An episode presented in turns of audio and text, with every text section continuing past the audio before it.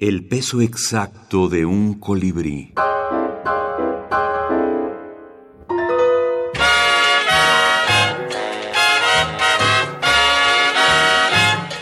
Conjuros. El único texto, digamos, llamémoslo teórico, sobre el cuento corto que yo he escrito fue el discurso que di cuando recibí el Villarrutia. Y ese discurso se llama La estética del relámpago, que es eh, la forma en que yo eh, siento el cuento corto. mi comparación, así como ha, sido comparado con otras eh, cosas, yo, yo lo comparo con un relámpago. Es decir, un, cuento corto debe producir el efecto que produce un relámpago. Debe deslumbrarnos y, luego debe dejarnos un poquito ciegos, un, ratito, un poco, unos instantes. Felipe Garrido, Tiempo de calor. ¿Otra vez? Preguntó Cristina entre sueños. Son los de arriba. Le dije a media voz, atormentado por el calor, con ganas de volver a dormir. No, chato, es aquí, en el baño del pasillo.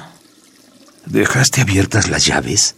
¿Cómo crees? Es la regadera. Clarito se oye cómo está corriendo el agua. El despertador marcaba las 3.24. La calle estaba desierta.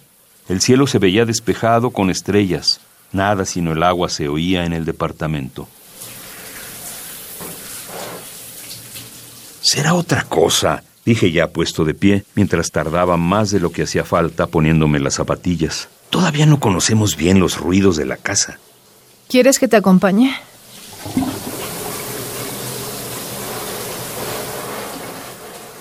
Salí sin decir ya nada. Hacía tanto calor que no me puse el saco del pijama. La duela del corredor crujía a mi paso.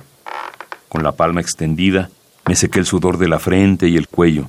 Las plantas erizadas ante la ventana de la terraza daban a la casa una silueta selvática que acentuaba el bochorno de la madrugada.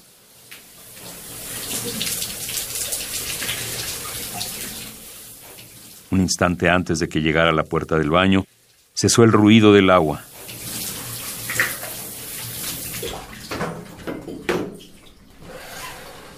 Estuve a punto de regresar, pero ya había visto un filo de luz al pie de la gran hoja de madera y decidí entrar. Una mujer esbelta y desnuda se contemplaba en el espejo. Se volvió hacia mí sobresaltada, cubriéndose con la toalla de las palmas. Cruzamos las miradas con intensidad. El cabello mojado le caía a los lados del rostro pálido y afilado.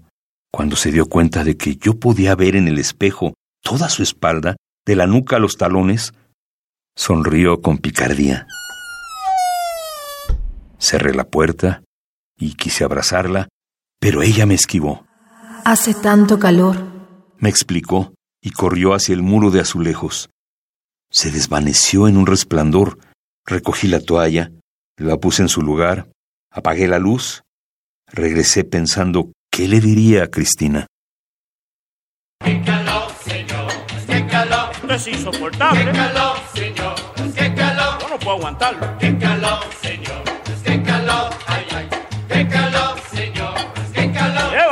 yo me muero. Felipe Garrido, Conjuros. Grupo Editorial Malpaso, 2011.